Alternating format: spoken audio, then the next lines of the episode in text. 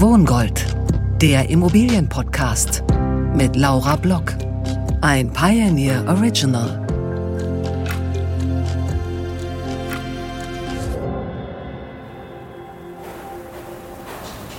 Die Baubranche ist im freien Fall. Vor allem im Wohnungsbau sind die Aufträge rückläufig. Wir sind alle am Kämpfen, neue Aufträge fürs nächste Jahr zu akquirieren. In Deutschland wird immer weniger gebaut. Nach Zahlen des Statistischen Bundesamtes sind von Januar bis Juni 23 die Baugenehmigungen um 27 Prozent gesunken im Vergleich zum ersten Halbjahr 22. Wir sind auf dem Weg in eine Rezession und ähm, es wird immer noch angenommen, dass wir ein kleines Dellchen bekommen. Alarmierende Nachrichten aus der Bauindustrie. Aussicht auf Verbesserung, erstmal leider Fehlanzeige. Üppige Materialkosten, hohe Zinsen, Lieferengpässe.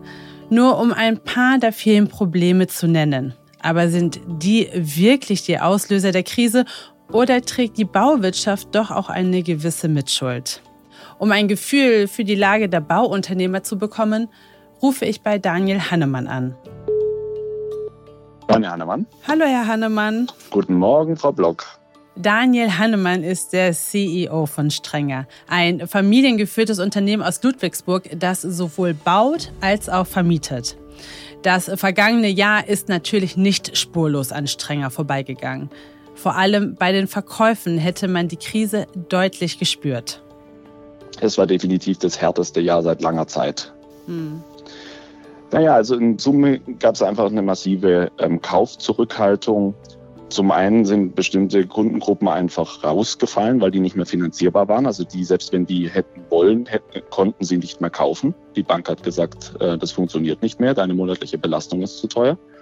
Und andere, die sich noch hätten leisten können, ähm, haben erstmal angefangen abzuwarten.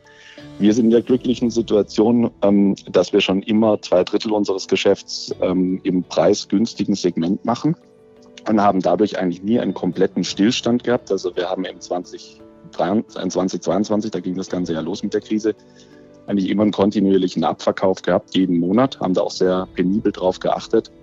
Wir hatten einzelne Projekte, die sich schwer getan haben, schwieriger getan haben, insbesondere im hochpreisigen Geschosswohnungsbau. Da war es schwierig. Hannemann äh, trägt die Verantwortung für 120 Mitarbeiter. Überall in der Baubranche droht gerade der Stellenabbau. Auch bei Strenger? Also wir hatten, als Unternehmer treibt einen das Tag und Nacht um. Man ist verantwortlich für, für die Mitarbeiter, für die Familien, die da hinten dranhängen. Wir haben ja auch, wie, wie ich schon sagte, viele Planungs- und Handwerkspartner, die einen Großteil ihres Geschäfts mit uns machen. Also da hat man eine enorme Verantwortung. Eine Angst, äh, kündigen zu müssen, hatten wir letztes Jahr nicht. Ähm, ähm, aber die Sorge, wie sozusagen wie lange die Situation anhält, wie, wie viele Jahre Krise vor einem liegen, die, die schwingt mit, die schwingt bei, einer, bei meiner Frau mit, bei mir mit, ähm, bei unserem CFO mit, äh, bei der ganzen Familie. Und ähm, aber wir haben, äh, wir sind toi toi toi da sehr stabil aufgestellt und können auch unseren Mitarbeitern Stabilität geben. Die hohen Zinsen, die steigenden Baukosten, sind die denn jetzt wirklich schuld an der ganzen Misere? Ja, wahrscheinlich zum Teil. Aber Daniel Hannemann sagt, die Unternehmen seien eben nicht ganz unschuldig an ihrer eigenen schlechten Situation.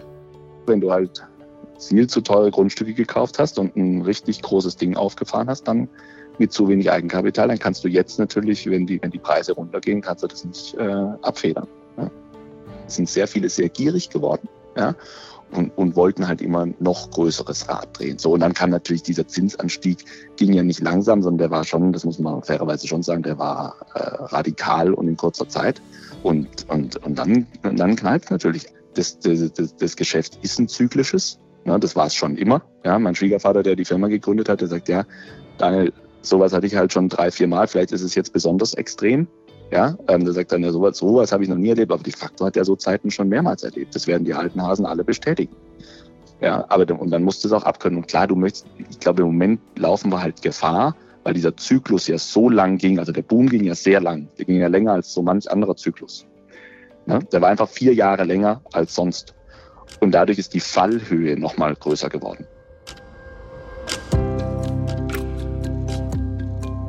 Klare Worte vom Unternehmer Daniel Hannemann.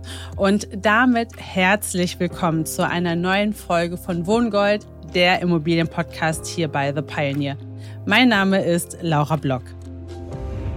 Nicht nur Hannemann, sondern auch das IFO-Institut stellt fest, die Stimmung in der Bauwirtschaft ist so schlecht wie seit 1991 nicht mehr. Kein Wunder, die Aufträge gehen zurück und Projekte werden ja auch storniert. Und das, obwohl der Zins seit vergangenen Dezember immerhin leicht gesunken ist. Erschwerend hinzu kommt, dass der Hauptverband der Bauindustrie mit einem Stellenabbau von knapp bis hierhin und keine Sekunde weiter. Wenn Sie erfahren wollen, wie meine beiden Gesprächspartner die Lage für den Wohnungs- und Bausektor einschätzen, na dann werden Sie unbedingt Pionier. Denn nur mit einem Abo können Sie das ganze Gespräch und noch vieles weitere hören und auch lesen und auch sehen. Also zögern Sie nicht und kommen Sie noch heute an Bord auf thepioneer.de. Ich würde mich sehr freuen. Ihre Laura Block. Wohngold der Immobilienpodcast mit Laura Block. Ein Pioneer Original.